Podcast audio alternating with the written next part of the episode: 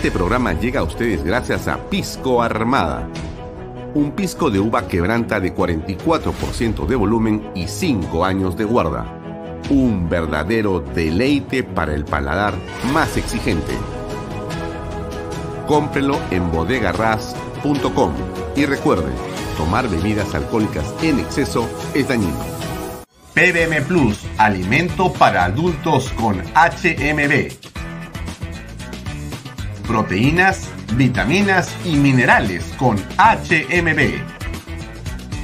Vainilla y chocolate, que ayuda a mantener la fuerza de los músculos.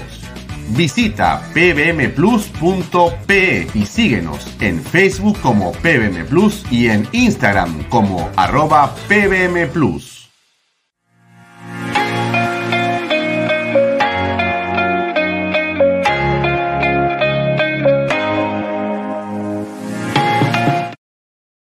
Bienvenido a la familia Sarcleti. Contamos con más de 20 años construyendo momentos especiales en más de 21 establecimientos ubicados en Lima y provincias.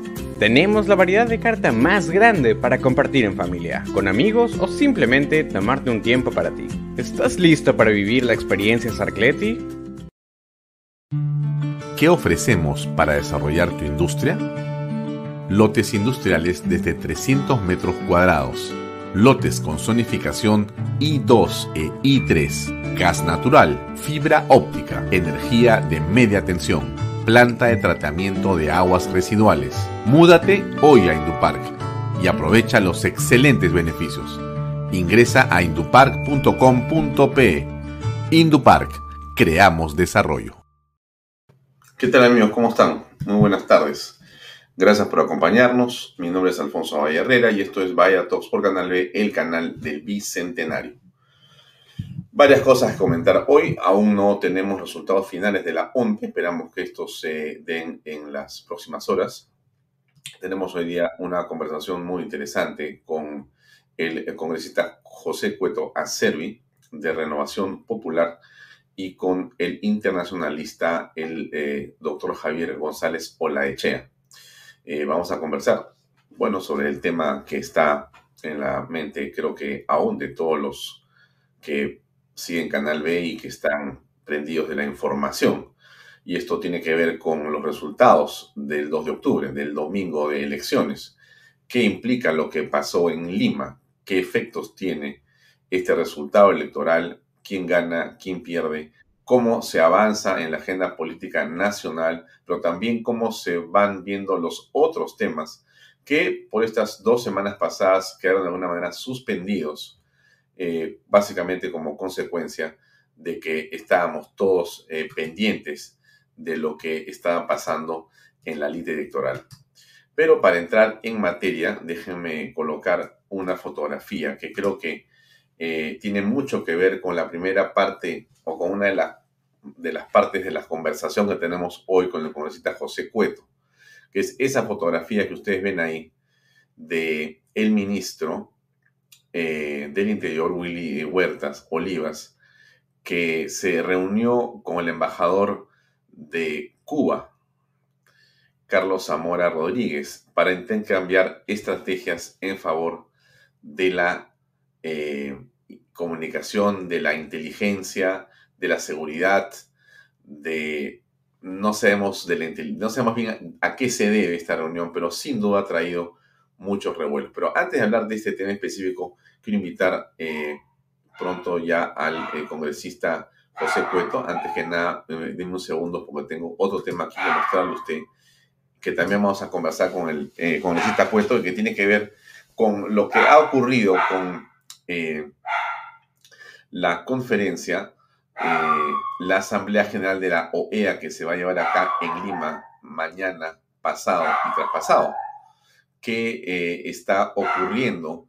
¿Por qué este foro político internacional de repente se ha convertido en un tema que genera una eh, posición y un enfrentamiento político en diversas esferas nacionales y sobre todo en el Congreso de la República? Ustedes escucharon a Seminario, ayer pusimos ese, esa imagen eh, también de ese camión con ese letrero tan sencillo y tan simple, ser mujer es un tema biológico y no ideológico, y eso que es algo que podríamos conversar, eh, es casi como decirle, una cosa es de día y otra cosa es de noche, y no habría nada que discutir.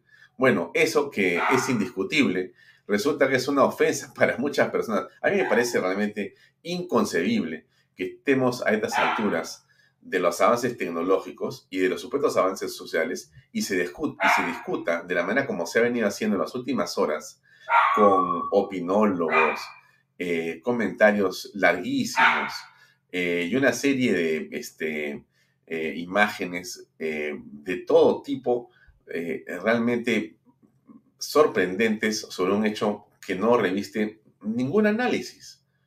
Porque ser mujer como ser hombre son hechos biológicos, son hechos naturales, son hechos cuya certeza, certidumbre, este, lo da la ciencia en el último de los casos. Pero no hay nada que discutir sobre eso.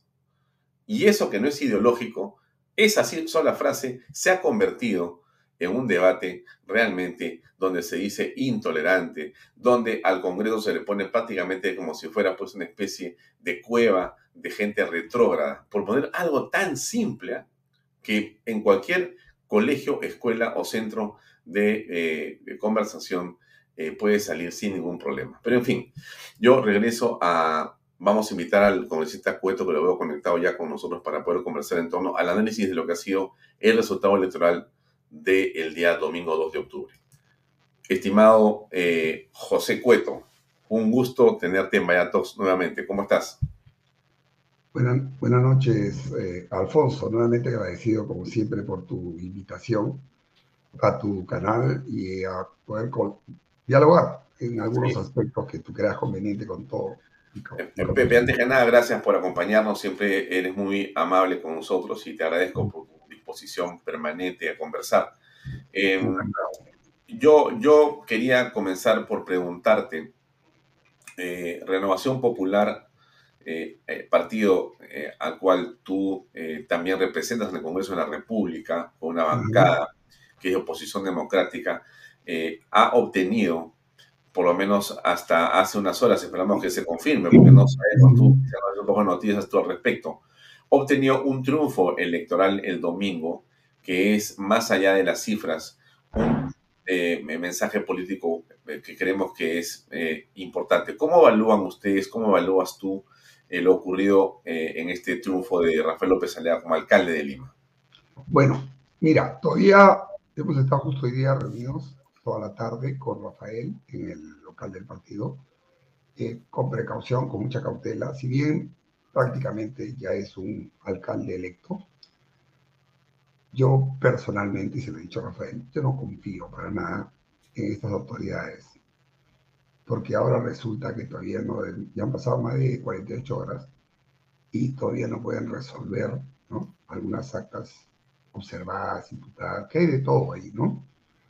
Pero se supone que eso se cerró, pero sin embargo me han informado, no, no puedo corroborarlo porque no soy de la OMP ni, ni la RNE ni, ni el Jurado Nacional ni nada de esto, que estarían incrementándose un poco este número de actas observadas, y están cada día sumando más votos en disputa.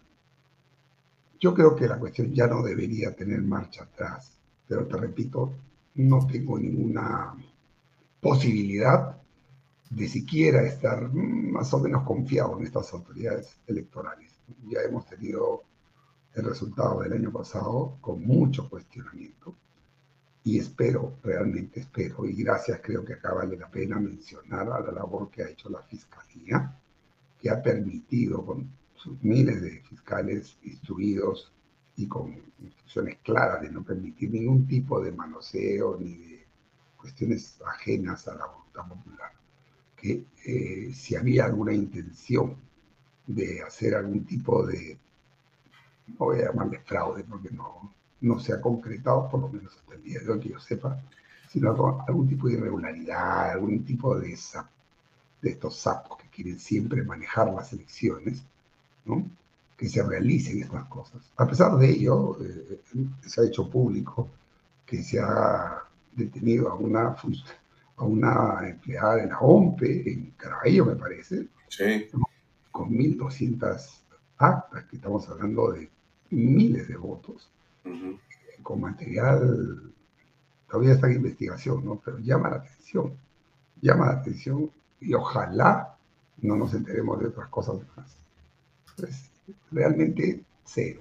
Y por otro lado, el resultado a nosotros nos deja contentos, no satisfechos al 100% porque creemos y creíamos que iba a tener una mayor, una, mayor separación con, el candidato Urresti y de nosotros, por supuesto, eh, sabiendo que Lima eh, mayoritariamente no es un partido o no es una plaza electoral que esté sesgada a este tipo, y hablo de este tipo de, de candidatos o de partidos, ¿no? Como Podemos, por ejemplo, que eh, tienen también mucho cuestionamiento. Y baste con saber lo que se detectó justo días antes, ¿no? De la interpelación del ministro, y que hubo esta reunión entre un ministro que no sé qué tiene que hacer, y por eso lo estamos citando también a la Comisión de Defensa, con la vicepresidenta Dina Calle. y todo el mismo partido. Yo sé, no puedo comprobarlo, pero mis fuentes me dicen que también estaban gente el señor Luna o el hijo, no son los, estaban ahí, ahí metidos en esta reunión. ¿Para qué un ministro? Y si iba con toda su maquinaria que era fácilmente detectable y, y, pasarle la voz a, como que pasaron la voz a una periodista y efectivamente corroboró lo que todo el mundo, por lo menos en la zona, sabía. Pero no todos pues, se arriesgan a llamar, tienen miedo, en fin. Pero todas estas cosas, si tú las vas sumando, siguen pues demostrando que estamos ante un gobierno, es una mafia. Y eso, para tocar el tema finalmente, el ministro del Interior que le hemos citado a la comisión, a requerimiento mío, por lo que para mí sí es grave, ¿no? El tema de la seguridad y la soberanía en la zona de frontera. Terrible, terrible. Esperemos, este, para cerrar el tema de las elecciones, este Alfonso, que esto se concrete finalmente, ya oficialmente lo, lo nombren alcalde de Lima y gobernador de la provincia de Lima, de Lima Metropolitana, que es un puerto de gobernación y por el cual creo yo que Rafael va a tener que eh, sacar también esa bandera como gobernador, porque es un gobernador, es un cargo que va de la mano con la alcaldía de Lima y que normalmente los alcaldes, todos los alcaldes no han usado esa bandera, que para mí es muy importante. Ahora, eh, tú has conversado el día de hoy con Rafael y otros congresistas y ustedes me estás comentando, estimado eh, Pepe, que no tienen, eh, me parece deducir de tus palabras, la confianza en que va simplemente a corroborarse, comprobarse en las próximas horas el triunfo de López Aliaga? ¿Tienen esa duda todavía? No, no. No, te digo, yo no creo que haya vuelta atrás. Lo que yo tengo es la confianza en estas autoridades locales. Está pasando el tiempo, todavía no terminan de ver las actas eh, impugnadas, observadas. Y como te digo, sin corroborar también, porque he escuchado a algunas personas referirse a que están entre comillas, creciendo las actas observadas cuando ya esto se había cerrado. Pero sin embargo, nosotros tenemos gente, ¿no? el partido tiene gente eh, chequeando esto al milímetro para que no nos llevemos ninguna sorpresa ingrata. No, no creo.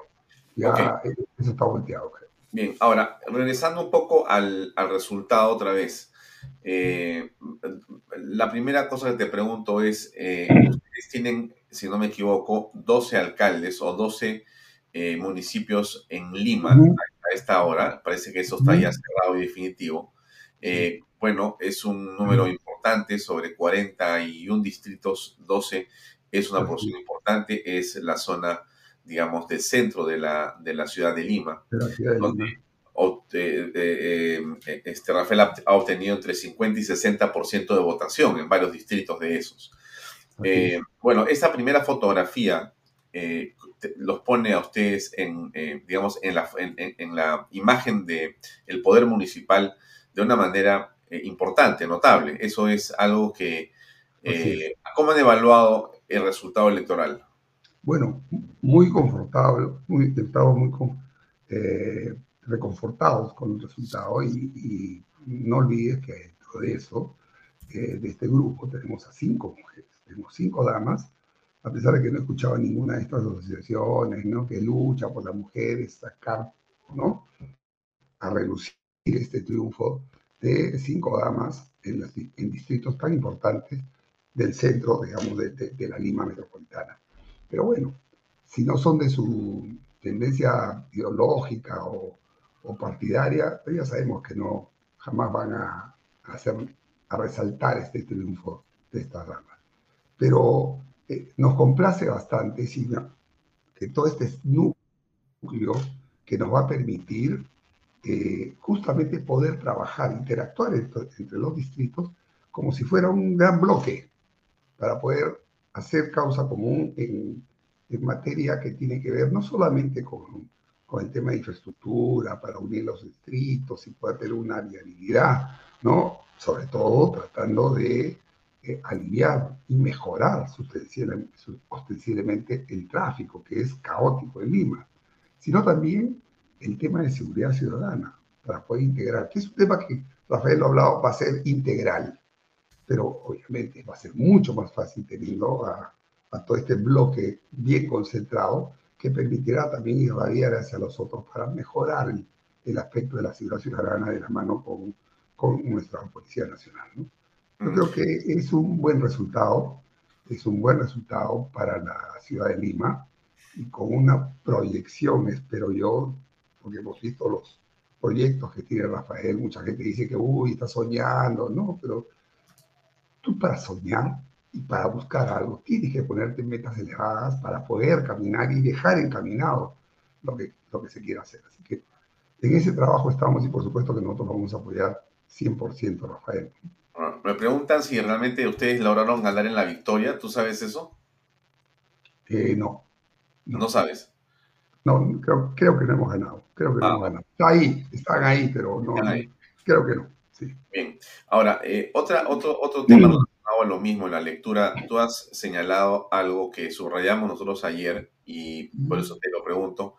Eh, has subrayado el hecho de que la doctora Patricia Benavides, fiscal de la Nación, anunció eh, con antelación la disposición de 5.000 fiscales de prevención del delito para que puedan estar justamente auscultando, revisando y atentos a cualquier delito electoral o lo que fuere que pudiera alterar la voluntad popular. Ese solo anuncio, eh, estimado eh, Pepe, ha permitido, en opinión de muchas personas, que existiera un mayor grado de certeza sobre que la voluntad iba a ser respetada. ¿Tú consideras que eso fue crucial para que el resultado haya sido en favor de López Aliaga? Sí, sí, Alfonso. Yo, yo creo que la labor que ha tenido la Fiscalía en esta elección ha sido notable, ha sido predominante para que aquellos que por ahí creían que como la anterior vez eran totalmente impunes porque podían hacer lo que les daba la gana y de hecho lo hicieron, eh, ahora por lo menos disuasivamente, pero después operativa y efectivamente han estado ahí. Entonces, los que pocos que por ahí se les ocurriera tal vez tratar de hacer algo irregular, lo he pensado muchas veces y ha permitido que la población mayoritariamente se manifieste. Pero acá yo quiero tocar un tema que me parece importante, y que ha salido también en las, en las noticias, ¿no? Es el grado de de ausentismo que ha habido. Yo lo he vivido acá, yo he votado aquí en San Borja y, y, realmente me sorprendió, bueno, llegar, llegué a la una de la tarde, tranquilo, no había muy poca gente. Eh, y, y, eso en principio me llamó la atención y después cuando vi los resultados y ayer que han sacado algunos indicadores sobre el ausentismo, sobre todo en el sitio donde más ha ganado Rafael, los distritos, digamos, llamados de una clase media acomodada, ¿no? que, que normalmente es la gente que tiene, debería tener un grado de psiquismo, ¿no?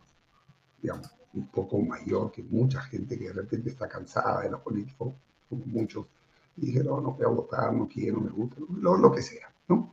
Pero hay un autoausentismo, a un alto grado de ausentismo que es, ahí está, ese es ese es el, el, cuadro que hemos visto, pero fíjate. En total, estimado, estimado Pepe, han sido casi 5 millones de peruanos que no han ido a votar, en total, en el Perú.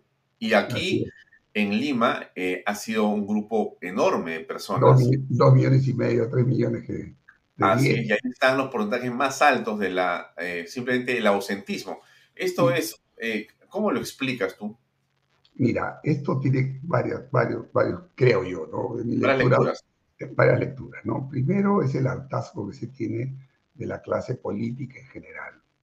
Después que las campañas, todas incluidas creo la nuestra, eh, ha estado inicialmente demasiado confrontacional, ¿no? El hecho que se lee uno con el otro, se insulte el uno el otro, se denuncia a Twitter, digamos, le restas esa posibilidad de que la gente escuche más propuestas, a pesar de que Rafael se ha dedicado también a estar hablando de su propuesta, pero ha tenido que también revolver las puyas o recibir puyas. Y yo personalmente creo que esa no es forma de hacer política, ¿no?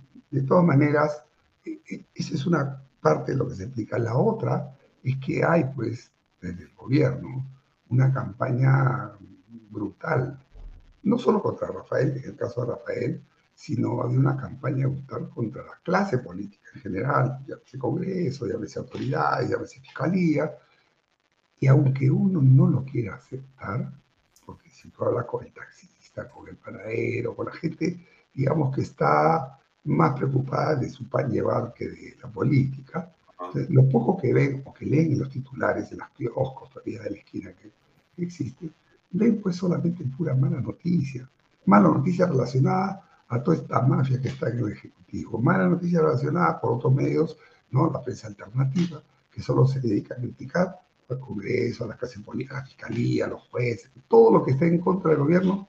Entonces, yo me pongo en los zapatos de, de, de, de esa persona que, que, está preocupado por sacar sus 20 soles, algo encima de todos los días le suben los precios para sobrevivir. Y mira eso y dirá, pues, ¿qué, hago yo? ¿Qué voy a votar por quién? ¿Quién es este? ¿Quién es el otro? O sea, no hay.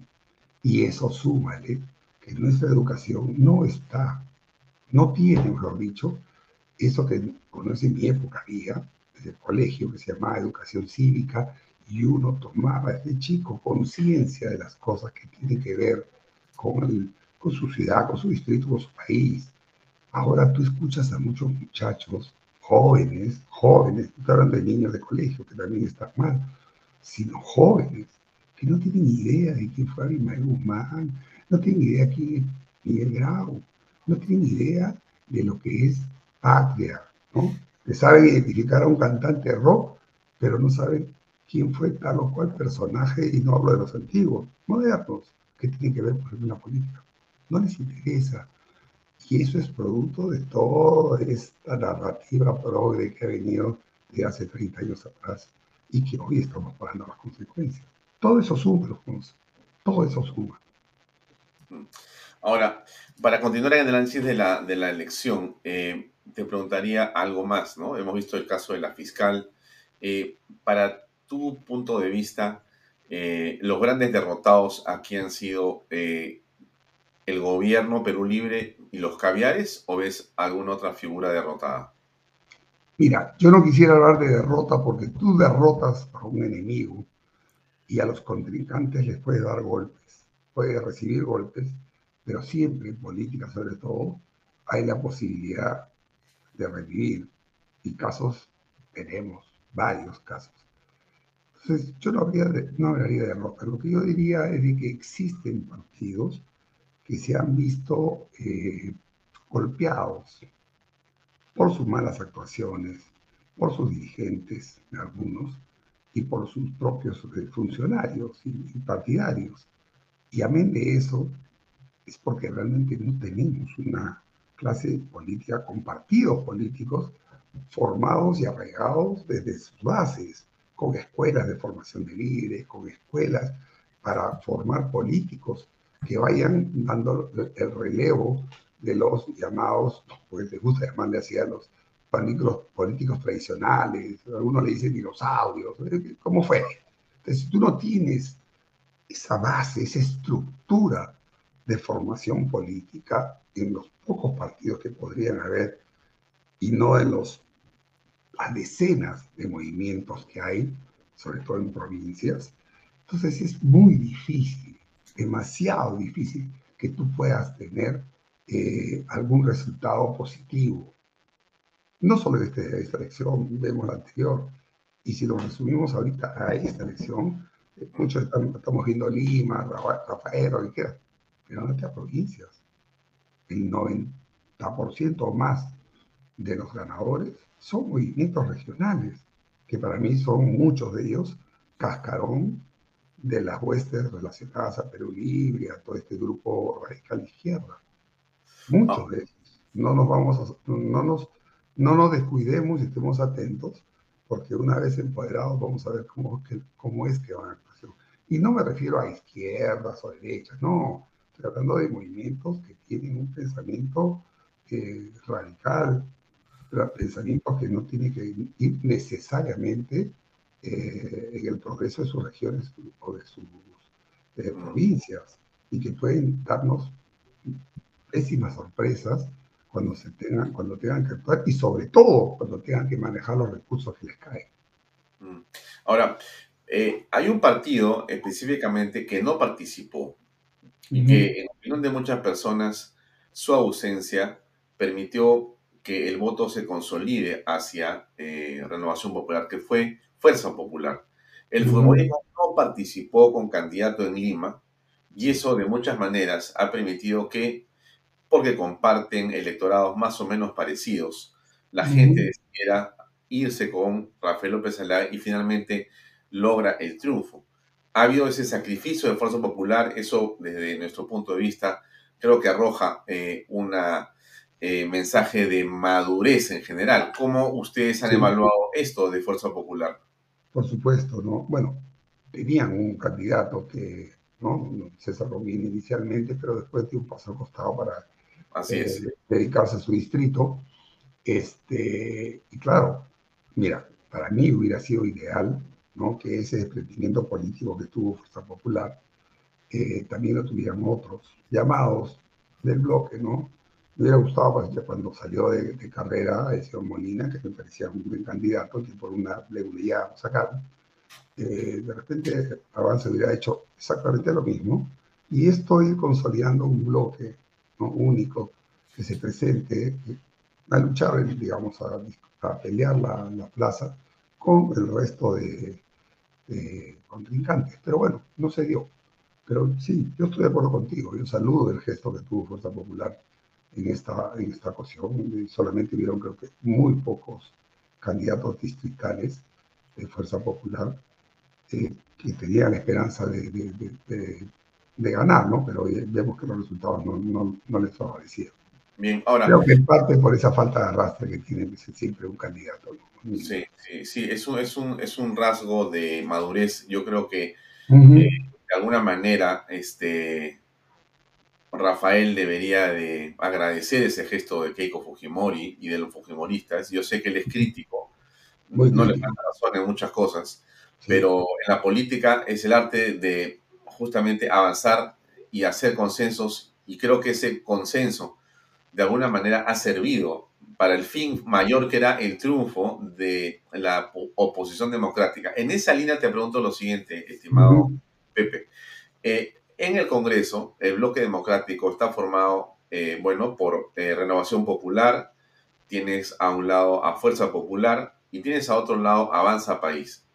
Y a vez en cuando se juntan algunos otros congresistas, pero más o menos arman ese bloque, que es el que muchas veces permite ha permitido hasta ahora avanzar en muchas cosas. Ese es un bloque, eh, yo creo que bastante sólido y que actúa de una manera coordinada, ¿no?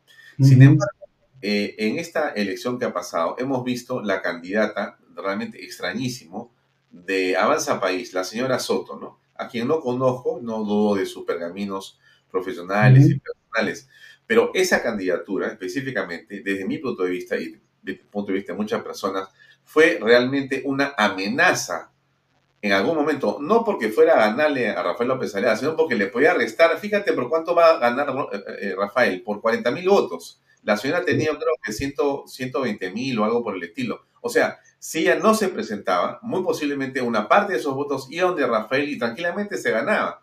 pero ha podido inclusive perderse la elección, este Pepe. Pero mira, fíjate, una cosa ah, ¿Cómo, cómo se explica eso? ¿Ustedes han hablado de este tema? No, no, no, no, no, hemos hablado. Lo que yo te acabo de mencionar, que justo va en ese orden de ideas, es una opinión personal. ¿no? no hemos hablado, bueno, yo no sé si Rafael habrá hablado con, la señora, con alguien de Avanza País, a pesar de que Rafael... ¿Hay un líder en Avanza País? Eh, bueno, el señor de Soto es un ícono ahí, pero no es un líder de Avanza País, que inclusive se salió de Avanza País y formó otra agrupación que se llama Avanza Perú, que o algo así. Pero no, no, yo he tenido varias reuniones con Hernández Soto por otros temas que no tienen nada que ver con Avanza País y Renovación Popular tampoco. Pero no, yo sé que muchos de los muchachos, todos los jóvenes que están en el grupo parlamentario de Avanza País, eh, lo ven a, Rafael, a perdón, Hernando Soto como un líder, como una persona que, ¿no? que sacó adelante Avanza País. Eh, pero definitivamente, eh, y Hernando ha dicho muchas veces que ya no tiene mucho que ver con, con Avanza País. Y tú ves en algunos momentos que pareciera que les faltara un liderazgo ahí dentro de Avanza País, hay algunas cosas que van por su lado, por un lado, por otro lado. Pero bueno, no, no soy quien para criticarlos, no es lo que yo veo. Pero ellos tienen su forma de pensar y que felizmente eh, es muy afín a lo que nosotros también las ideales que tenemos y que eh, vamos caminando y no, nosotros no vamos a cambiar nuestra forma de pensar y de actuar sobre todo en esta carrera que hay ¿no? En, dentro del Congreso para tratar de sacarlo adelante y poder luchar y poder luchar contra toda esta mafia que está enquistada en el Ejecutivo. Y tratamos de hacer lo mismo con nuestros vecinos de Fuerza Popular. Normalmente estamos, como tú bien has señalado, armamos un bloque para ciertas cosas. Hay otras en las cuales no compartimos o ellos no comparten con nosotros y bueno, nosotros seguimos en nuestra línea, ¿no? Eso es parte de la de, política y parte de lograr consensos o no, ¿no? Vamos a ver, vamos a ver cómo seguimos adelante. A mí me encantaría, y lo dije de que está ahí, creo que una vez en tu programa, cuando estaba todavía de candidato, que nosotros deberíamos olvidarnos de los colores y armar un solo bloque democrático, un solo bloque. Pero para ello, ¿no? Tú tienes, tienes forzosamente que saber dar un paso al costado. O sea, olvidarnos de los personalismos, olvidarnos de que yo quiero ser el de acá o el de acá. Pueden, podríamos juntarnos los tres, los tres líderes, y tomar una decisión y decir, ok, señores, armamos el bloque democrático porque es mejor negociar con 45 o 50 personas atrás, de una sola gran bancada, como le quieran llamar, ¿no? Que están negociando un grupo de 20 por acá, 10 por acá, 8 por acá, 9 por acá. tenemos que armar, pero, y esto lo quiero dejar en claro, como siempre he tratado de decirlo, todo sobre la mesa.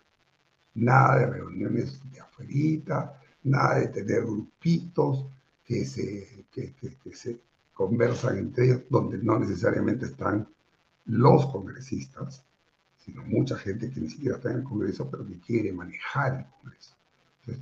yo no estoy de acuerdo con eso, mi bancada no está de acuerdo con eso, pero sí nos gustaría tener una bancada de unidad para que salir adelante y poder enfrentar todo lo que se nos viene, porque ojo, todavía estamos en, plena, en, pleno no sé, militarmente sería en plena guerra, estamos en plena guerra, ganando algunas batallas de a poco para tratar de ganar finalmente la guerra. Pero ojo, todavía no lo hemos logrado, estamos en eso. Y el, el, el, contrincante, para no decir el enemigo, no es manco, no es mudo y tiene muchos recursos, muchos recursos, y encima tiene ayuda extranjera. Desde mi punto de vista es así, y lo están haciendo.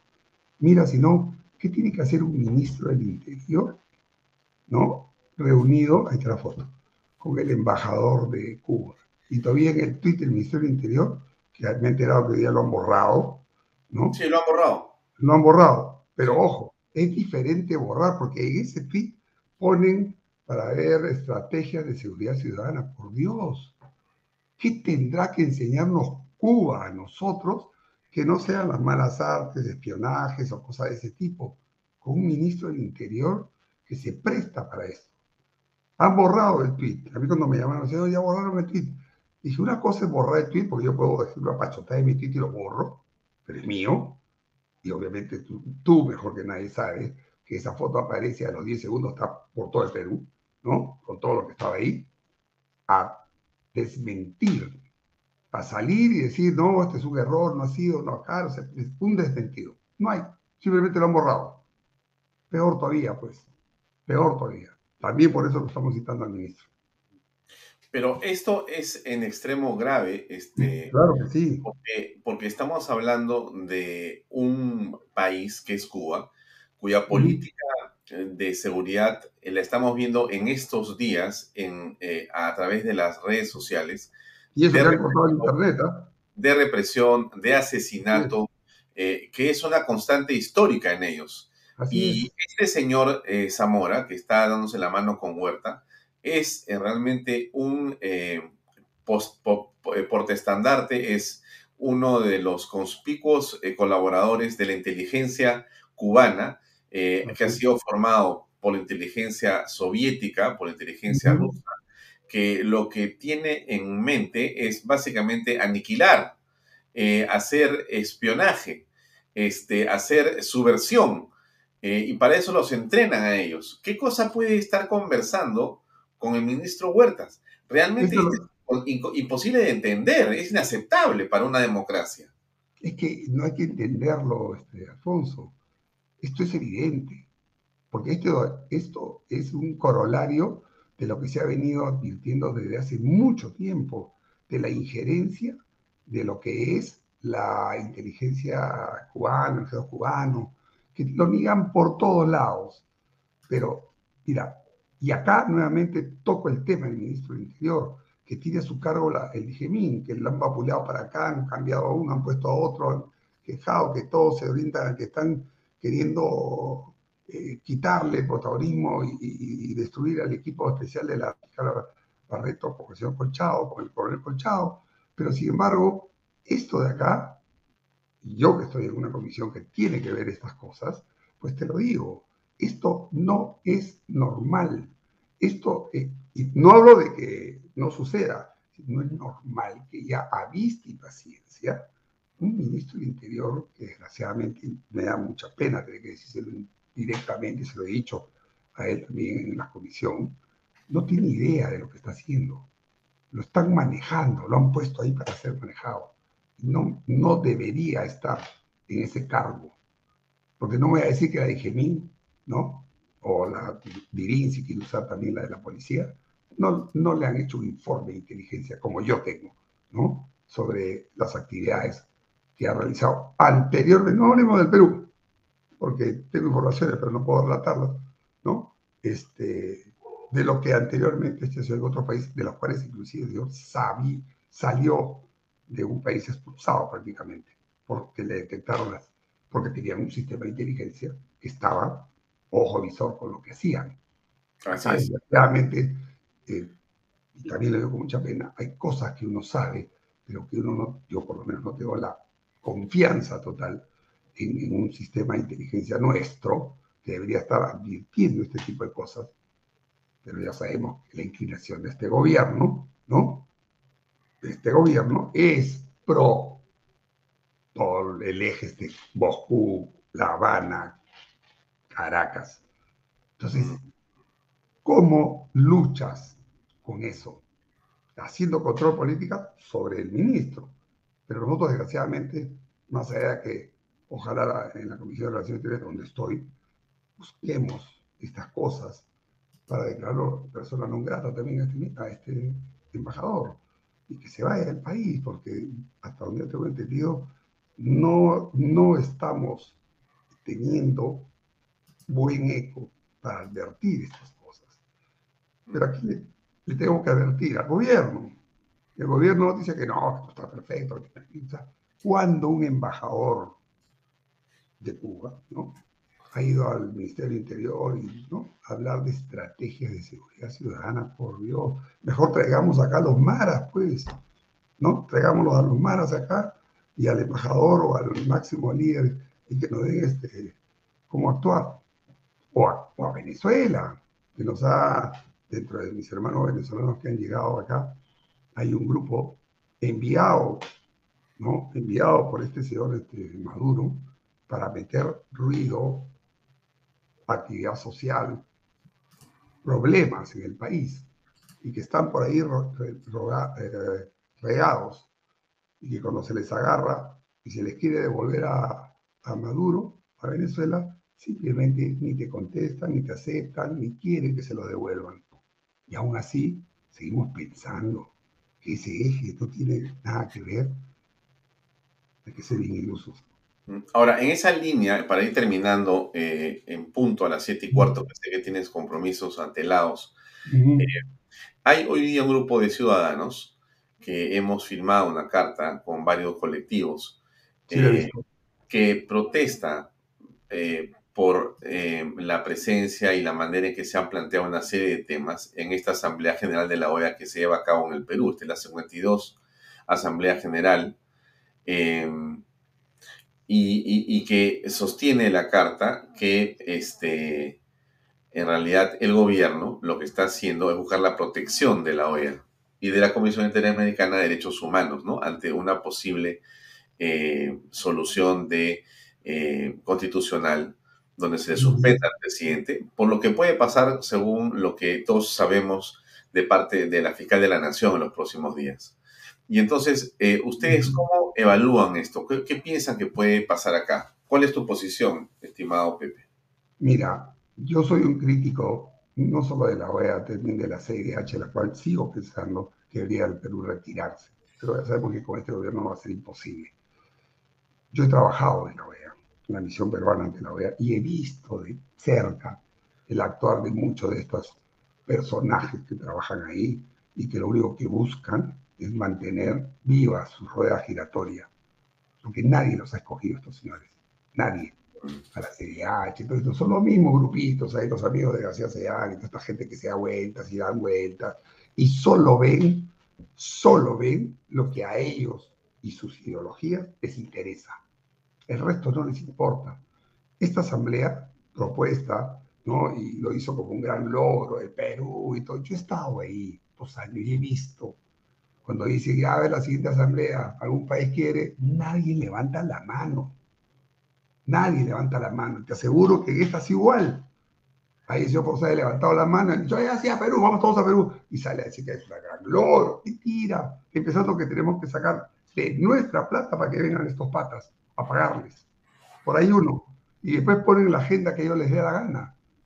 Vienen a traer su ideología de género, vienen a traer sus, sus, tonterías estas ¿Has visto el, logo, no? El logo, su, el lema de estas, por la igualdad y la jarana. Y si tú ves más adelante, tienen este tema de la ideología de género y tienen todas estas, y van a disculparlos, pero ya vienen estas estupidez, estupideces que vienen a traer acá al país que no hacen bien para nada, que solo crean esto, ruido, que la gente, como los que estás poniendo ahí, salgan a protestar. Y claro, tienen su grupito ahí de congresistas del LGTB que vienen, se resienten, que la libertad, ¿dónde está la libertad? Ellos son totalmente este, propensos a no permitir que nadie que piense en contra de ellos, ¿no?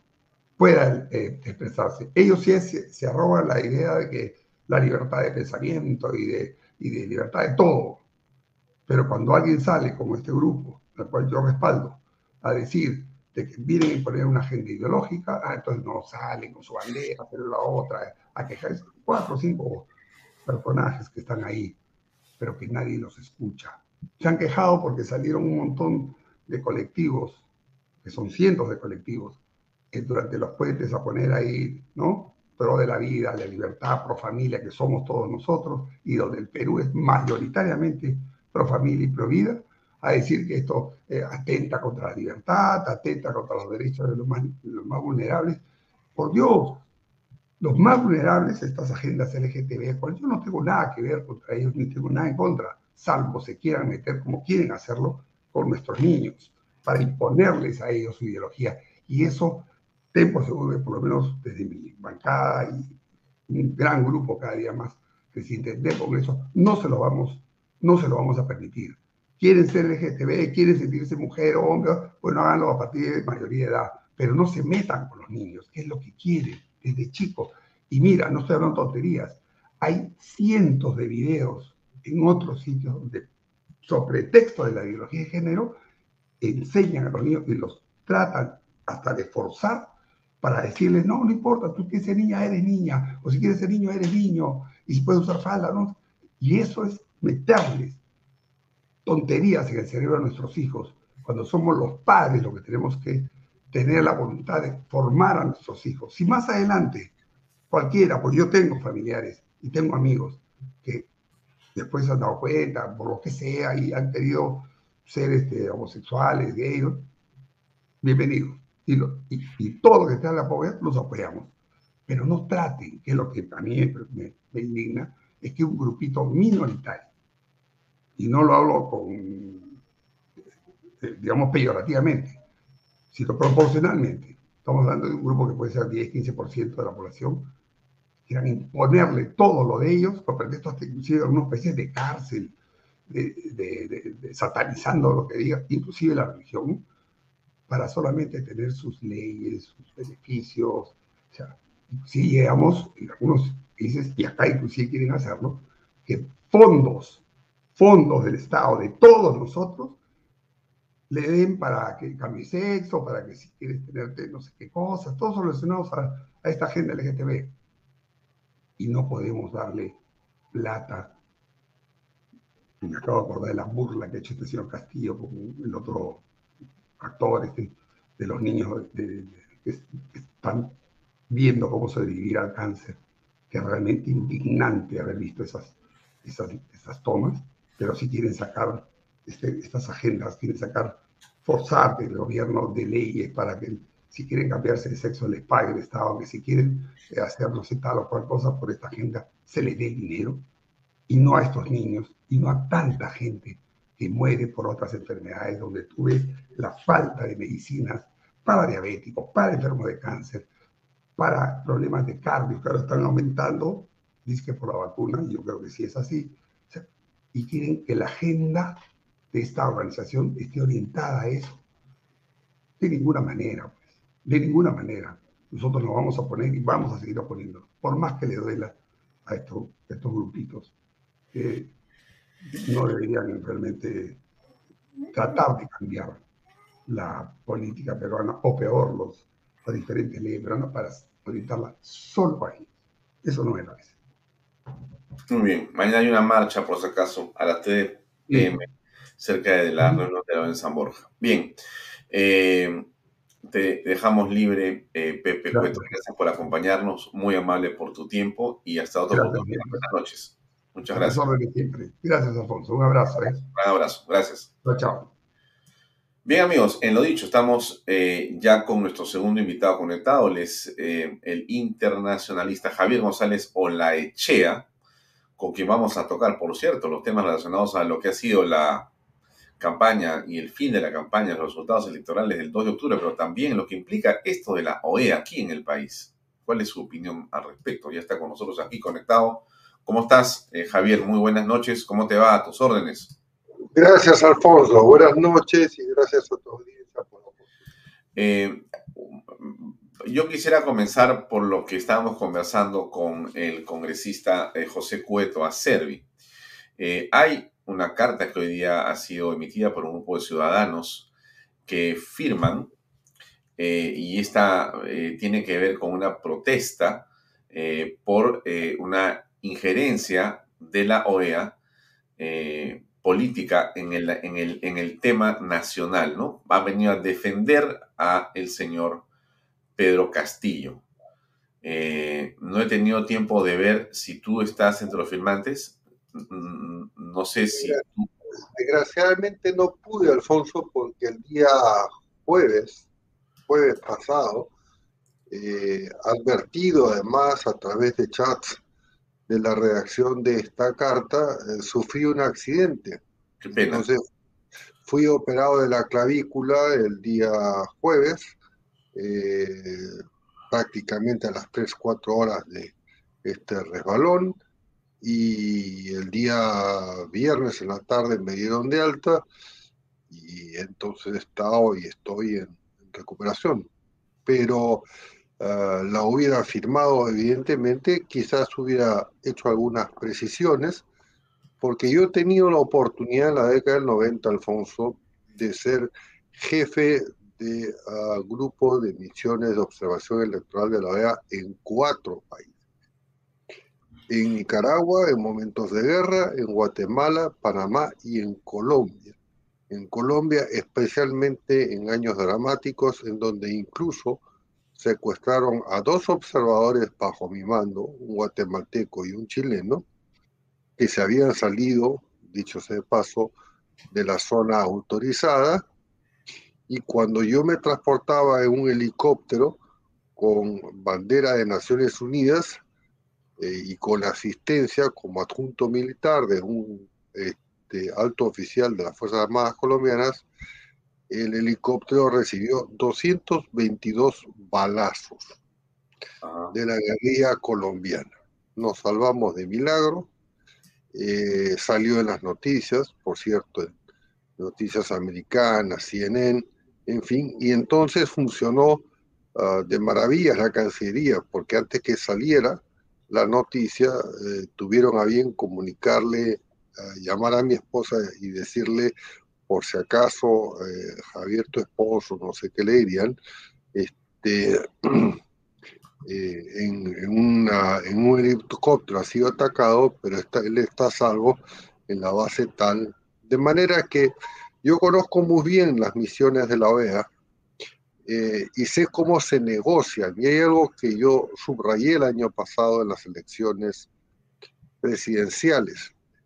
Hay lo que se llaman los términos de referencia, que eh, es una suerte de, no, es un acuerdo entre el gobierno que recibe una uh, misión de observación electoral o de asistencia y la OEA y puede ser tan elástica como tan estrecha. Y allí en ese acuerdo se establecen, por cierto, las prerrogativas, las facultades, las inmunidades diplomáticas, las obligaciones de parte y parte en un proceso electoral, a qué tiene acceso. Por ejemplo, en el proceso electoral anterior, la misión de la OEA emitió un, un pronunciamiento antes de haber concluido el proceso electoral, lo que no es regular, avalando a las autoridades de la OMPE y del Jurado Nacional de Elecciones que yo critiqué muy duramente y que después salió un video donde estaban, y así lo llamó Willas, en una cuchipanda, los propios observadores enviados por la OEA la noche previa a las elecciones tomando licor, inclusive no respetando la ley seca. No pasó nada. Este, y ahora esta misión evidentemente ha sido gestionada, eh, aun cuando nuestro representante en Washington, en la OEA, el embajador Forsyth, dice que ha sido por aclamación, eh, esto se gestiona y se negocia entre las distintas misiones en Washington de los distintos países del hemisferio y uh, se buscan reciprocidades. Yo voto por ti para que tú seas sede y tú votas por mí en tal o cual candidatura.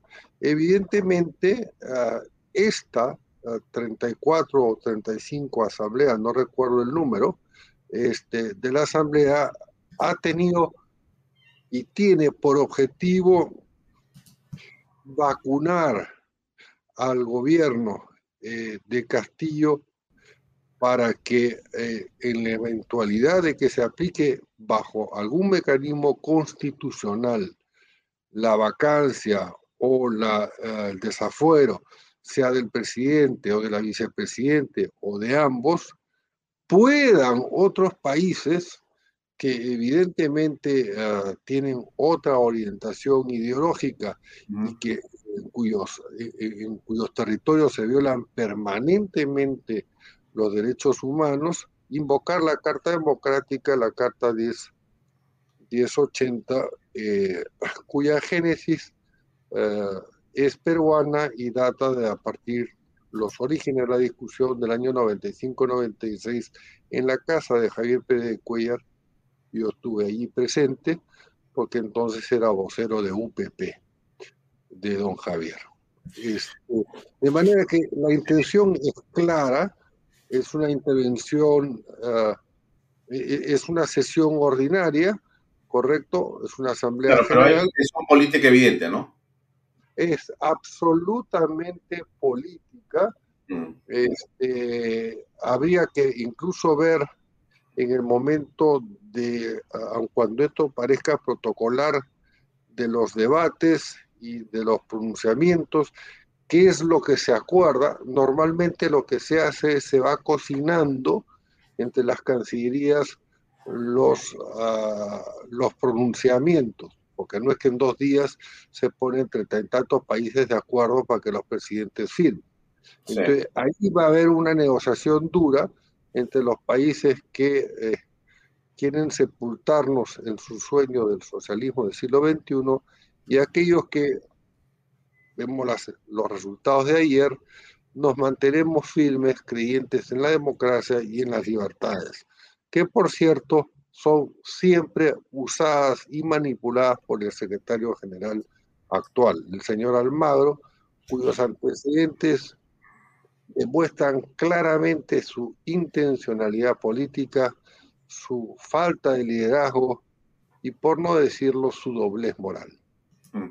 Ahora, este, hay también no solamente el asunto relacionado al apoyo a Pedro Castillo, o sea, Pedro Castillo hace la asamblea, el Perú financia todo este gasto, básicamente para que apoyen a Castillo cuando se produzca lo que parece inminente, no solamente una eh, solicitud de suspensión por parte del Congreso, dadas las acusaciones y las evidencias que se van a presentar por parte de la fiscal de la Nación, sino lo que podría ser una vacancia o lo que fuere. Bueno, Castillo, como no tiene apoyo acá, ni partido político ni operadores le quedan, se ha ido a buscar a los países eh, extranjeros para que le sirvan de refugio y de defensores. O sea, está comprando defensa internacional. Es lo que está haciendo Castillo con esta, con esta Asamblea General de la OEA. Está gastando plata para comprar vocerías internacionales. Eso es. Eh, fíjate tú, cuando un país... Te, escucho un poco bajo, eh, Javier, el micrófono.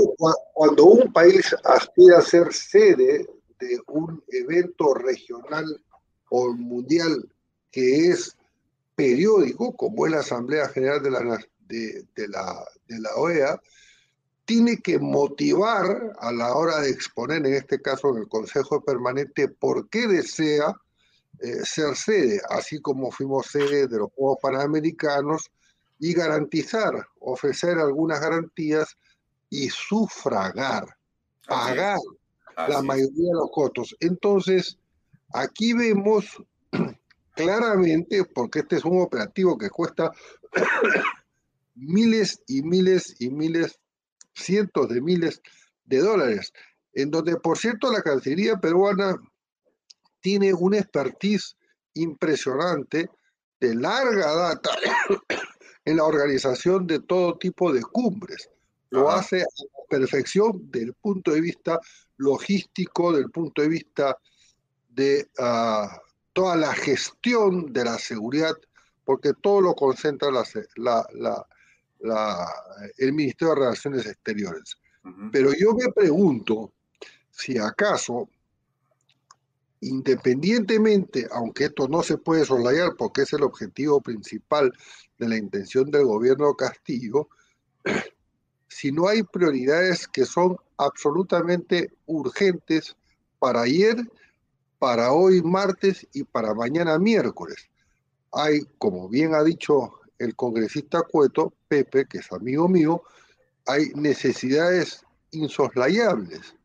Vale decir, hay mucha gente, mucha gente, cientos de personas que padecen de enfermedades crónicas que no pueden ser atendidos por faltas de medicina. No estamos hablando de que se está postergando la autopista Ramiro Prialé, se está paralizando un circuito vial para poder sufragar este gasto. Estamos hablando de que todo este dinero es a costa de la vida de los peruanos. Mm. Y esto es especialmente grave. Cierto es que en otras oportunidades se hizo, eh, se fue sede de cumbres importantes, pero no para eh, manipularlas o utilizarlas en defensa, en la pretensión de una defensa a futuro de lo que parece una inminencia que cada vez se posterga, por cierto, pero que se van acumulando con expedientes que ah, suman seis, tres de ellos, no quiero enumerarlos, pero tres de ellos muy fundamentados, y digo muy fundamentados porque cuando uno los lee, yo normalmente lo que comienzo es leer los fundamentos de hecho, y en esos tres casos puntuales eh, son producto de qué? De la autorización que ha dado el Poder Judicial al Ministerio Público para levantar los secretos bancarios, el secreto bancario, el secreto tributario, el telefónico, el de las comunicaciones. De manera que legalmente se ha extraído de ciertas, ciertos personajes vinculados al presidente, incluso de la esposa del presidente, la información que es veraz, porque está, primero que es veraz y segundo que está eh, legalmente incorporada en los expedientes, de manera que no son suposiciones en las que se basa la fiscalía, sino son este, certezas fundamentadas, conseguidas legalmente. Mm. Entonces, claro, como el presidente sabe que está en un callejón sin salida, porque prácticamente eh, no hay pariente eh, cercanos, creo que son hasta ahora, creo que nueve o diez parientes, este, algunos que han viajado aparentemente con identidades falsas, que no estén involucrados en esta presunta organización, que yo casi le quitaría lo de presunta organización para delinquir, independientemente de que hay otros expedientes que ah, inculpan eh, a otros personajes del gobierno como el señor Cerrón, el señor este, Bellido y otros más uh, poderosos del poder. ¿Tú crees que hay que ir a esa protesta de mañana? Yo pienso que es muy importante. Yo desgraciadamente este, no puedo ir, me he quitado... El claro, me he quitado el cabestrillo este, como anoche para estar en Combaters. Me llamó la atención el médico este, que me vio por televisión, este, eh, pero porque me, expongo a un forcejeo y claro, tengo un cuarto día de, pero de todas maneras creo que ah, es muy importante asistir, pero también es importante en el momento, en el momento que estén aquí, eh, los representantes hacer contacto con las misiones de los países que son libres. ¿Por, qué? Eh, por ejemplo, Ecuador, por ejemplo, aunque no es un país muy grande, por ejemplo, bueno, Brasil, toda vez que eh, sigue siendo presidente el señor Bolsonaro y que felizmente le ha cortado el paso en la primera vuelta en las elecciones de domingo a la presidencia y van a la segunda vuelta con un delincuente, porque fue condenado el señor ah, ah, Lula da Silva y habrán otros personajes, como se llama, y otros países, países libres, eh, llámese Panamá, que eh, tiene un, liderazgo, eh, a pesar de que no es Centroamérica, porque es el istmo de Panamá, en Centroamérica, este, y, y, otras voces. Entonces, hay que buscarlos y ellos no se deben esconder. Para eso está el trabajo eh, fino que uno puede hacer si tiene, eh, como yo hice un par de oportunidades en otras ocasiones hace mucho tiempo, yendo al Senado colombiano, yendo a, ciertas instituciones representativas, hablando eh, la verdad, va a decir, porque cuando uno sale al exterior y habla de su país, tiene que mencionar sobre la base de hechos de público conocimiento, no de supuestos hechos de público conocimiento. Entonces, ah, creo que es una tarea continua y que tampoco acaba una vez que eh, termina o concluye el periodo de la asamblea, eh, ¿no? De, esta ah, asamblea ordinaria, de este periodo de sesiones. Eh, por cierto, que ah, no hay, en ese nivel no hay tontos, todos están pendientes de lo que dicen los medios. Los representantes reciben en sus, en sus carpetas las noticias más importantes de sus embajadas. Va a decir, si viene el canciller del Brasil, eh, este, va a recibir automáticamente a las 6 de la mañana una carpeta, como se hace en todas partes. Yo he sido jefe de misión en varios países este, durante 20 y tantos años en Naciones Unidas. Con rango embajador se recibe una carpeta con las principales noticias, las fuentes, y si uno quiere ver ya la noticia en detalle, va a la carpeta. De manera que es importante que haya rebote en los medios de prensa de quienes estamos permanentemente vigilando que no se siga sistemáticamente dilapidando los fondos del Estado y que no se eh, avasalle el derecho de las minorías, de las mayorías. Sí. Quería eh, aprovechar que estás acá para comentar este tema que me parece también muy importante y que quisiera tu opinión este pronunciamiento de algunos congresistas en torno al intento de la OEA también de poner una agenda ideológica. ¿Y qué tiene que ver esto? Déjame poner este video donde justamente habla el congresista Muñante un minuto para que te dé un contexto más grande de lo que eh, eh, quiero referirme. En ocasión de realizar en Lima la 52 Asamblea General de la Organización de los Estados Americanos, OEA, del 5 al 7 de octubre manifestamos nuestro rechazo a aquellos organismos de la OEA que recurren a interpretaciones ambiguas con el propósito de tergiversar la voluntad soberana de los Estados miembros de la OEA y de los Estados partes en los tratados de derechos humanos. Y denunciamos la pretensión de instalar agendas ideológicas contrarias al sentido originario con el que se fundó el sistema interamericano, expresado en el preámbulo de la Convención Americana de Derechos Humanos como coadyuvante o complementario de la que ofrece el derecho interno en los Estados americanos.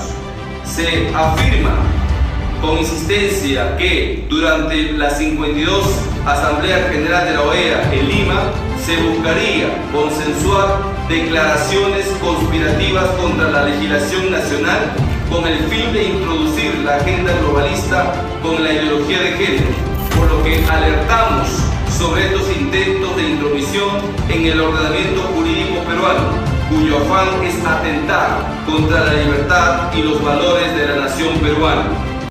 Y eso continúa. Algo más, ¿no es cierto? Este camión estuvo puesto ayer ¿no? A la mujer la define la biología, no la ideología. Esto se parece a decir, estamos de noche cuando es de noche, estamos de día cuando es de día. No hay mucho que discutir en torno al tema. Pero salió la congresista, un par de congresistas, a decir con bandera en mano el LGTB para hacer la finta, porque el camión estaba simplemente moviéndose del lugar. Ellos lo estaban arrojando el Congreso. Y ellos dicen que es una falta de respeto y que lo que tiene que imperar es la bandera que tiene en la mano la señora Susel Paredes como ejemplo de libertad.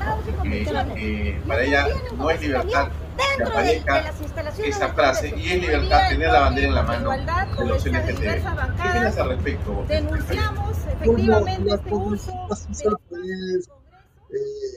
Te escucho, te escucho lejos, te escucho lejos. La, congresista Susal Paredes, que en su momento ha tenido eh, arranques de ofuscación muy severos, demostrando que tiene una personalidad muy, muy violenta de la que igual ella se vanagloria eh, en sus épocas, o se vanagloriaba en sus épocas cuando acompañaba al señor Forsyth, alcalde entonces de La Victoria, eh, pierde los papeles. Vale decir, siempre hay, siempre hay dentro de estos organismos, y lo digo porque yo he, trabajado ahí muchos años y ya me, ha costado muchísimo sobrevivir este, siendo un liberal eh, en, en, Naciones Unidas y alcanzar altos puestos, este, por cierto, por mérito, porque ahí nadie regala nada. Este, siempre quieren eh, establecer ideologías. Por ejemplo, te doy un caso. Hay lo que se llama, un documento se llama UNDAF en inglés. Es un reporte anual que tienen que hacer los países eh, respondiendo a un cuestionario que viene de Nueva York, del Secretariado General, este, y que ah, también se lo piden a las agencias de Naciones Unidas que evalúen, por ejemplo, en qué nivel está eh, el avance de la educación, por ejemplo, en este caso de la instrucción en ideología de género, en qué nivel, cuánto conoce, cuánto ha hecho su gobierno, en este caso el gobierno del Perú, para que el Ministerio de Educación o las distintas unidades educativas este, descentralizadas como se llaman, este, ha implementado la cultura. Es, un cuestionario proactivo y proselitista. Yo quiero decirte, Alfonso, que yo me negué cinco años consecutivos, cinco años cuando fui representante ante la Argentina y el Mercosur, a firmar, a estampar mi, mi, mi firma en el documento oficial. Es un documento oficial que viene de Nueva York de UNDAF, este, y que busquen los archivos, ahí no van a encontrar jamás la firma de Javier González Olaichea.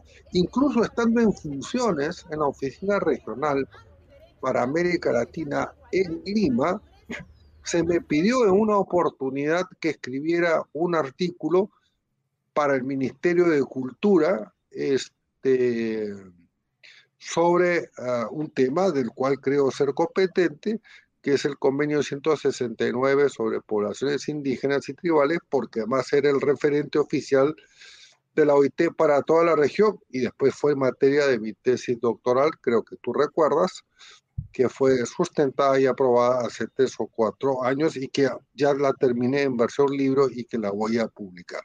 Bueno, yo mandé al, ministerio de entonces, eh, cuando era viceministra la señora Valbuena, mandé el artículo que me habían pedido publicación y me llaman 20 días después para pedirme que incluya términos de género, que no podía este, yo generar, y entonces que hablara siempre con los, las y todo este asunto. Tras lo cual yo al teléfono le dije, mire, estimada señora, yo no, eh, si usted desea un artículo de esas características, pídaselo a otra persona. Pero yo eh, ah, tengo una forma de pensar y Naciones Unidas, en la Carta de las Naciones Unidas del año de la década del 40, en la Declaración de San Francisco y en otros documentos, en la Declaración de Derechos Políticos y Sociales del año 68, se establece con toda claridad que ah, las personas somos libres de opinión, eh, además de otras garantías. Entonces usted no me puede pedir que yo abdique de mi libertad con la excusa de que usted es una funcionaria, alta funcionaria del gobierno, que me pide un artículo a un alto funcionario de Naciones Unidas acreditado ante América Latina y por ende ante el Perú, para que lo escriba como usted desee. Y ahí se acabó la conversación. Y entonces le dije, yo retiro mi artículo y le voy a enviar un correo formal retirando mi artículo este, y motivando el retiro. Y lo envié y lo tengo en mi archivo. Este, de manera que esto es una constante. hay una avanzada ideológica, este, o bioideológica, por así decirlo, en todas partes del mundo, que lo que pretenden es socavar los fundamentos de las civilizaciones que son creyentes, atacando los pilares de esas civilizaciones como son obviamente la verdad, el amor, la familia, y entonces constituir eh, eh, elementos sustitutivos como los colectivos, las asociaciones que tienen que eh, tomar decisiones por uno, este, los ministerios y las unidades que tienen que diseñar y este, y tener derechos por encima de los padres de familia y demás. Esto yo lo he visto, mira Alfonso, yo he estado acreditado ante México, Cuba, Haití, Argentina, todo Mercosur. He cumplido funciones globales en Turín, en el Centro de Formación, como codirector del Centro de Formación Mundial de Naciones Unidas y en Ginebra, nada menos que en el Departamento de Normas, que nació con el Tratado de Versalles terminada la Segunda Guerra Mundial. Eh, en su momento fui el funcionario más alto eh, en el sistema de la OIT. Lo he visto y, yo me he quejado este, o he silenciado, digamos, no he adherido y, e internamente he combatido muchas cosas. Este, pude sobrevivir, ¿por qué? Porque tenía un contrato que a la hora a la hora de las evaluaciones no tenían nada que, eh, digamos, desde el punto de vista profesional, porque además ostentaba los, los grados académicos y tenía conocimiento de los idiomas correspondientes. Pero más de uno hubiera querido volarme la cabeza para que diera paso, este, por ejemplo, en Colombia. sí. Quería interrumpirte. Eh, eh, yo, yo, contaba esto porque es una experiencia vivida y yo no altero la verdad y, creo que no somos muchos los funcionarios peruanos que hemos tenido la oportunidad de servir globalmente este, en su condición de funcionario internacional, no representando al Perú, pero sí por una cuota asignada al Perú, ¿no? Y esto lo he vivido, lo he visto, y no es que lo denuncio, sino que doy testimonio de que lo que tú afirmas, de lo que Pepe Cueto ha dicho y de lo que mucha gente sostiene y siente, es absolutamente cierto porque lo he vivido. Bien, mira, esta es una.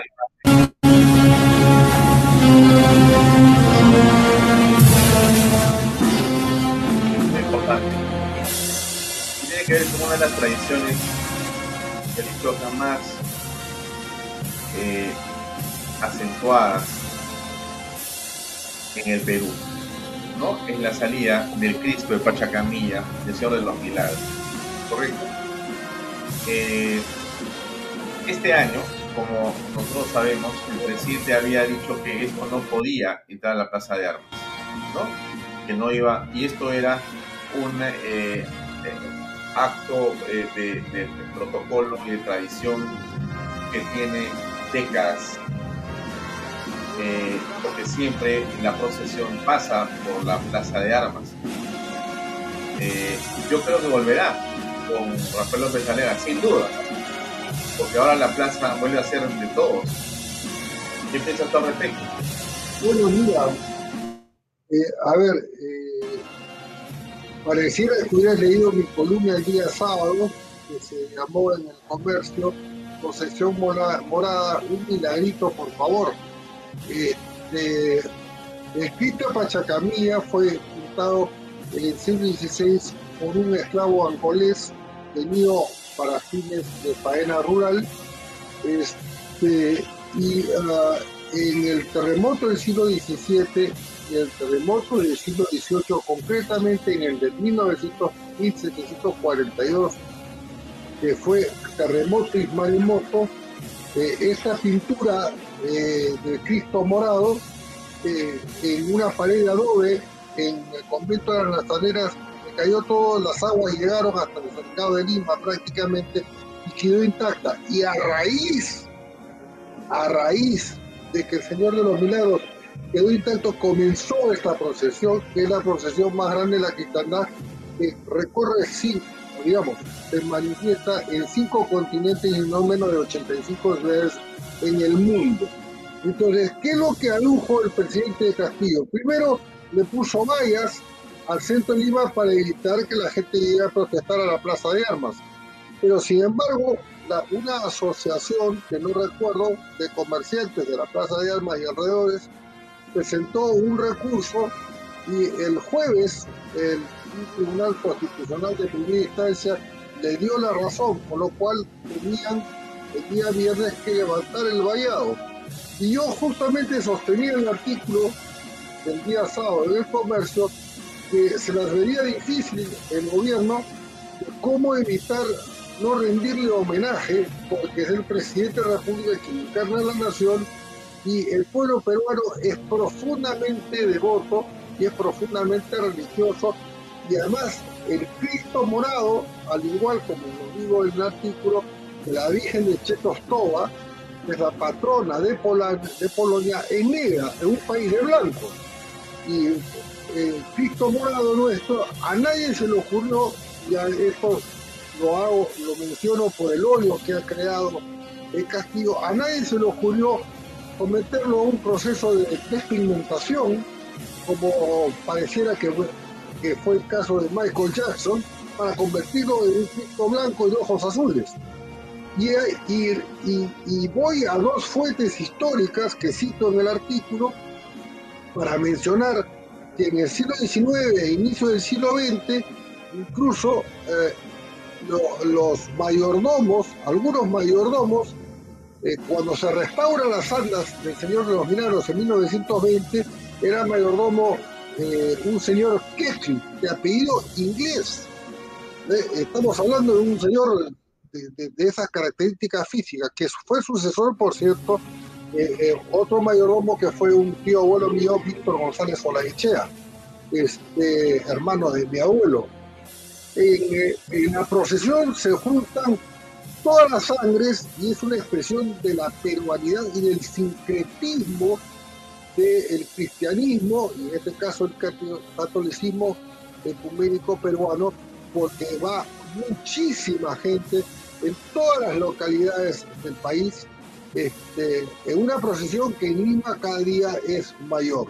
De manera que eh, ha querido el presidente de la República evitar, manteniendo estas vallas Palacio de Gobierno para que no lleguen a protestar al Palacio de Pizarro o al, Palacio de Gobierno, que también se equivocan, que dicen que es la época de Berenel, cuando es de construcción del siglo XX, y ahora, claro, va a salir el arzobispado, eh, vamos a ver qué cosa lo que hace el, eh, arzobispo de Lima, el señor Castillo, que también eh, profesa una ideología de izquierda, por así decirlo, pero vamos a tener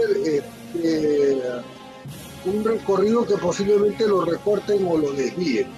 De manera que todo lo que hace el gobierno tiene una intencionalidad política para uh, asestarle una afrenta, porque esa es la palabra que yo utilizo en el artículo, una afrenta a las grandes mayorías peruanas y a su fe. Muy bien. Javier, te agradezco mucho por tu tiempo. Nos hemos excedido porque tú me dijiste que tenías que hacer, así que yo te agradezco por habernos dedicado un tiempo de tu recuperación y de tu trabajo que igual sigues haciendo para conversar con nosotros. Te deseo mucha recuperación pronto y hasta una oportunidad. Buenas noches, Alfonso. Gracias. Muchas gracias, muy amable. Amigos, era el internacionalista Javier González Olechea que se dio un tiempo para conversar con nosotros en torno a varias cosas. Antes de acabar, anoche estuvimos en la conferencia de prensa de Porky, en el local de eh, Jesús María, y nos dijo esto. A continuación. más mujeres ¿Te sorprende que ninguna ONG o ningún ministerio que usualmente habla sobre las mujeres o reclama por las mujeres ha dicho una palabra de esto que es un hecho histórico en el país? Tú sabes que esas ONG no me Ya, perfecto, perfecto. No, soy parte grupito caviar. Entonces, bueno, es un problema, que no reconocen la realidad del valor de las mujeres por sí mismas. No tienen una cuota de nada, ¿no? Ellos han ganado a muchos hombres. Creo que era una mujer contra un montón de hombres en todos lados, ¿no? Solo ocho hombres, ocho hombres que se hicieron contra una mujer. ¿Necesitaron algún favor, algún tipo de ayuda para ganar? ¿Han competido con hombres que han ganado limpiamente?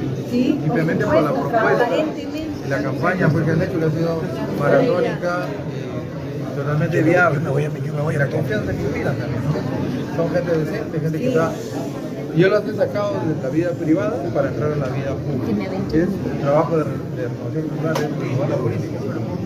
pero no podemos llevar gente reciclada. ¿Qué pasa con los pobres de Lima que te están escuchando en este momento, que están viendo en tus palabras una esperanza de esas ollitas comunes y de ese olvido que tienen? ¿Cómo aprecias tú ese eh, momento? ¿Qué pueden esperar de ti? Lo que he dicho toda la campaña, te agradezco. Pero también te voy a reclamar algo después, ¿ya? pero ahora primero no eh, 10% del presupuesto de Lima sistema de ollitas comunes vamos a formalizarlo. De manera que sea canal de distribución de galletas antianemia que está arrasando con los niños de nuestra querida Lima. ¿no? El agua de emergencia también es un tema importante. Disculpe, caballero. Disculpe. Entonces, el agua de emergencia también es importantísimo para nosotros. Pero mi reclamo hacia ti es que me mataste, hermano ¿no? Dijiste que estaba muerto un día antes, te tuve que sacar un TikTok rápidamente de la, de la resurrección, ¿no? Pero ya, estoy vivo, vivo, funcionó, sí, pero vivo y coleando aquí estoy. Canal B Noticias. Les cuento lo que pasa, es que yo el día eh, sábado en la tarde, por error, publiqué eh, esta carta que habían hecho fakes que habían hecho los troles, que decían que había fallecido Rafael López Aliaga, una carta con logotipo de este, Renovación Popular. Entonces llegó, la, la leí y no sé cómo es que eh, por un error se publicó en mi Facebook. Yo la publiqué por un error en mi Facebook, pero fue una publicación que duró un minuto, más un minuto, diez segundos. Y cuando lo vi que se había publicado, comprobé que estaba ahí y dije, diablos, entonces la borré, ¿correcto? Entonces salió pues la publicación, ya no estaba ahí. entonces me llama Rafael y me dice, hermano, me has matado. No, le digo, ¿qué pasó? Mira lo que, lo que, ha, lo que has publicado. Pues le digo, es un minuto. Entonces lo llamé a Rafael y le digo, oye, pero, bueno, no, pero me has matado. ¿Cómo, cómo, cómo? Esta es una información falsa. Sí, yo sé que es falsa. Fíjate cómo hasta tú has caído, me dice, ¿no? Bueno, pues le digo, tienes que hacer algo, ¿no? Y entonces, bueno, le deseo suerte en la elección del día domingo. Y entonces eh, de repente a eso de las 9 de la noche, creo, alguien me pasa un, un, Facebook o un tweet, no sé, y me dicen, mira lo que ha publicado Rafael. Entonces, miro, yo iré a través de la carta, pero resulta que está el famoso video de la resurrección de él, pues, ¿no? Que está echado ahí en la, eh, eh, al costado de la sala de su casa, ¿no? Con una manta y se levanta con unas velas, ¿no? Hace una, una cosa, una graciosa de, de de las que hace este, Rafael, pues, las que hace Porky, Porky Love. Y, pero esa graciosada tuvo una viralidad impresionante, impresionante, ¿no? Y entonces, este, ahora que lo, que lo veo ayer, me dice, este, me mataste, ¿no? yo le digo, pero claro, pues, pero esa muerte permitió que hicieras tu TikTok, que fue más viral que mi publicación.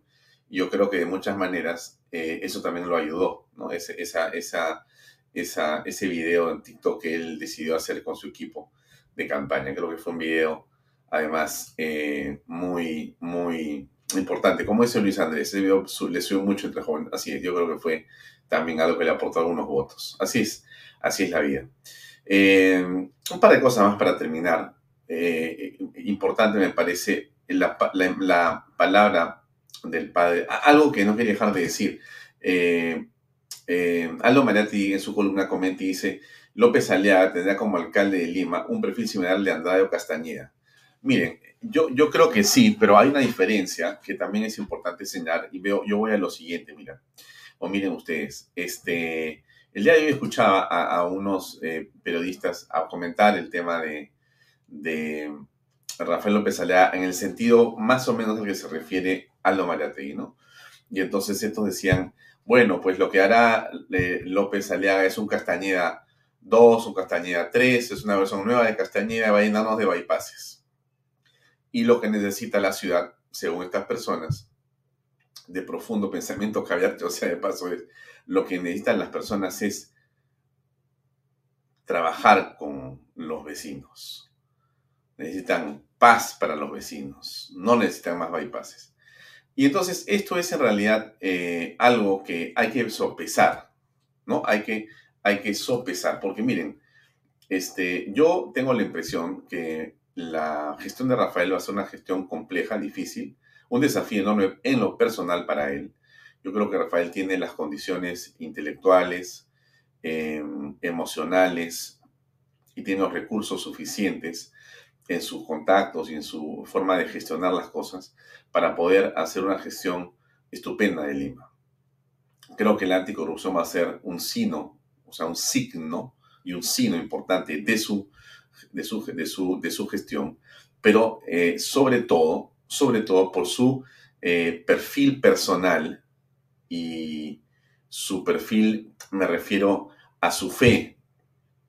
Eh, él va a centrarse no me cabe la menor duda, en la persona.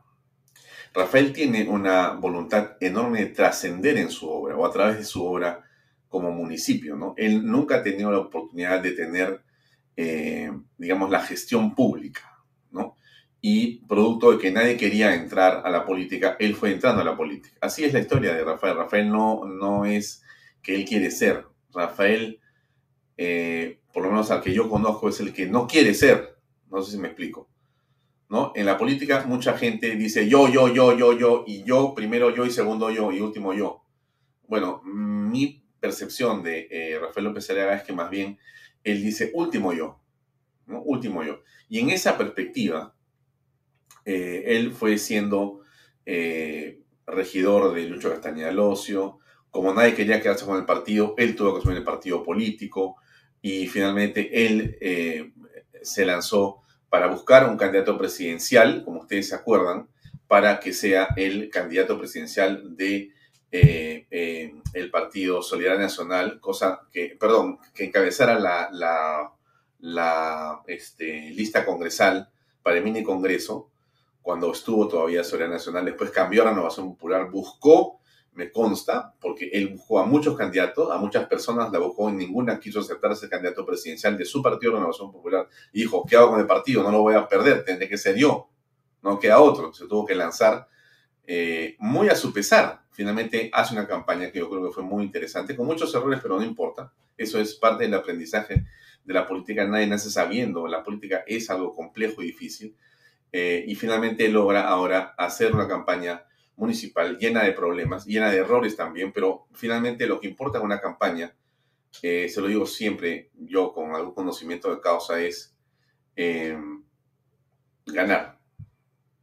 Y le digo, uno nunca sabe por qué gana una campaña, nunca sabe si ganas y no sabes exactamente qué fue lo que hiciste bien o hiciste mal cuando él me cuenta anoche y me dice, tú me mataste por publicar esta, este documento, que había sido publicado muy temprano y que está en todas las redes, solamente es una publicación más, no tiene mayor importancia mi publicación, pero me decía en broma, ¿no? Eh, en realidad nunca sabes qué fue lo que te hizo ganar. Hay una serie de factores que te hacen llevar o ver el triunfo en una, en una campaña. Entonces, en esa perspectiva, yo digo que ahora él tiene por primera vez en su vida la oportunidad de hacer gestión pública. Y en su pensamiento, en su foro interno, Rafael tiene un solo objetivo, trascender a través de la acción solidaria que va a desplegar sirviendo a las personas que tiene bajo su mando, que es básicamente, y responsabilidad que básicamente los habitantes de Lima. Por lo tanto, mi eh, percepción absoluta es que estamos frente a un desafío enorme y a un hombre que está dispuesto a fajarse para que ese desafío sea exitoso en función de las personas que va a ayudar y servir. Entonces, ¿por qué tiene que ver esto con lo que comenta Aldo, en el sentido que puede parecerse a Andrade yo, o, a, Castañeda? Yo no creo que se va a parecer a Castañeda. Yo conocí a Lucho Castañeda algo, fue amigo de mi padre y hemos conversado largo y tendido con Lucho Castañeda Locio, he tenido oportunidad de estar con él muchas oportunidades hablando sobre su gestión pública y su gestión como, como, como como alcalde, he tenido la suerte de que me ha llevado a conocer su obra. Yo he recorrido Lima eh, de copiloto y Lucho me ha ido contando cosa por cosa que iba haciendo. Es tener una oportunidad fantástica. Sé lo que, la pasión que tenía Castañeda por lo que hacía. Muy posiblemente esa pasión la tenga el señor López Alega, pero López Alega tiene una cosa que es distinta claramente. Y eso no quiere decir que no, no, no haya tenido algo parecido Lucho Castañeda, pero López Alar tiene una fe religiosa muy internalizada y tiene un deseo de trascender que tiene un sentido y tiene una importancia fundamental en esto. O sea, tú entras a la, actividad pública para servir. Tú entras a la actividad pública para entregar, para dar, no para quedarte. Y Rafael no necesita nada.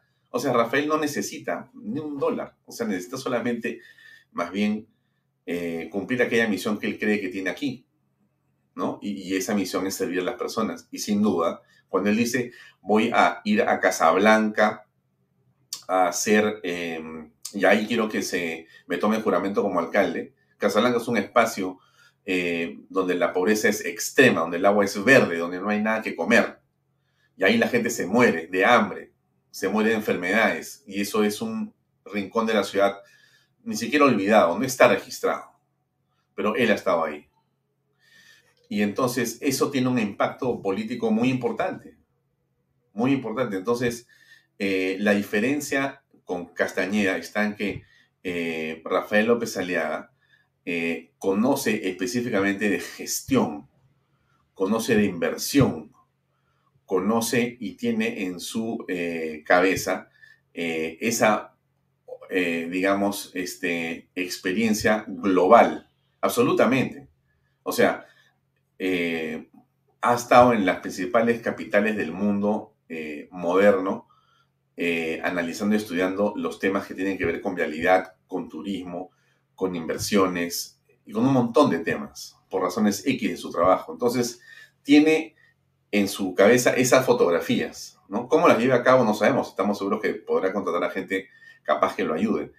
Pero va a ser una obra en infraestructura importante, pero va a tener un trasfondo social y humano de enorme trascendencia e importancia. Yo creo que que va a ser una, una gestión que ha comenzado, ¿no? Tengo la impresión que ha comenzado. Lo que está haciendo Rafael es eh, ya trabajando en, en, esa Lima que, que, esperamos que sea realmente espectacular, ¿no? Espectacular. Tiene muchos retos y seguramente ya conversaremos con él aquí en Vallatos también al respecto.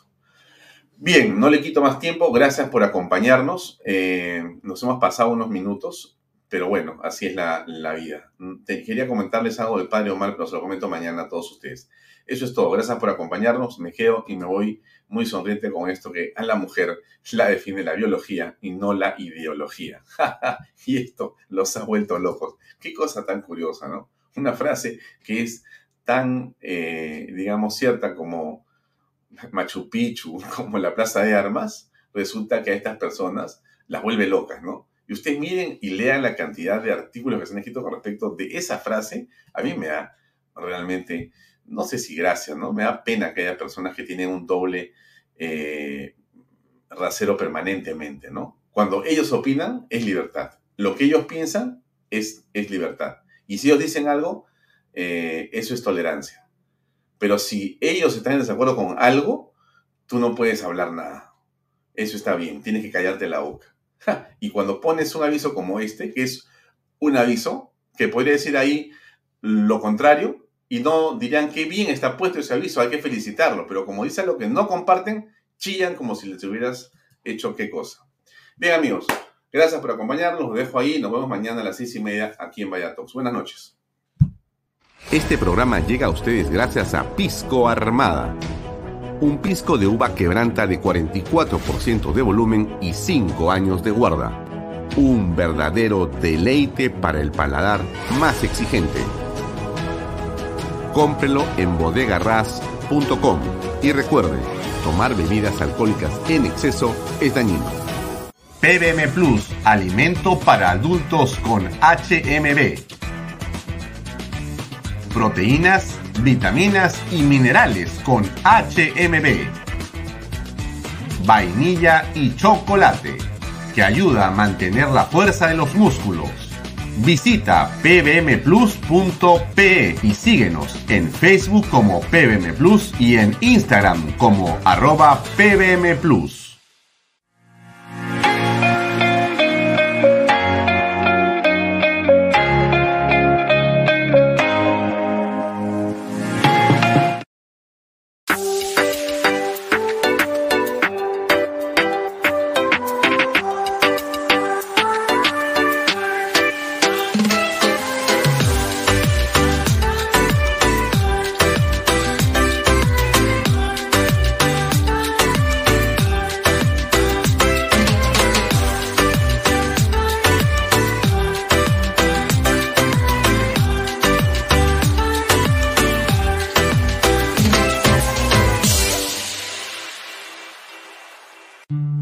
¿Qué ofrecemos para desarrollar tu industria? Lotes industriales desde 300 metros cuadrados. Lotes con zonificación I2 e I3. Gas natural, fibra óptica, energía de media tensión, planta de tratamiento de aguas residuales. Múdate hoy a Indupark y aprovecha los excelentes beneficios. Ingresa a indupark.com.pe. Indupark, creamos desarrollo.